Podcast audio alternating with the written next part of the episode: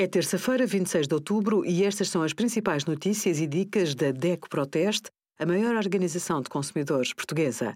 Hoje, em DECO.proteste.pt, sugerimos mestrados a 300 euros provavelmente são fraude, Supremo Tribunal de Justiça trava recurso da Volkswagen em Portugal relativo ao escândalo Dieselgate e o barómetro da eletricidade ajuda a encontrar o melhor tarifário para poupar na fatura mensal. Os preços dos combustíveis podem mudar muito e rapidamente. As variações nas cotações do petróleo têm impacto no que pagamos nos postos de abastecimento, mas são apenas uma parte da equação. Em Portugal, a Entidade Nacional para o Setor Energético calcula e publica todos os dias um preço de referência para os combustíveis. Quase 60% do preço final da gasolina e do gasóleo pago pelos consumidores é definido pelo Estado, seja diretamente através de taxas e impostos, seja através da imposição de critérios como a incorporação de biocombustíveis.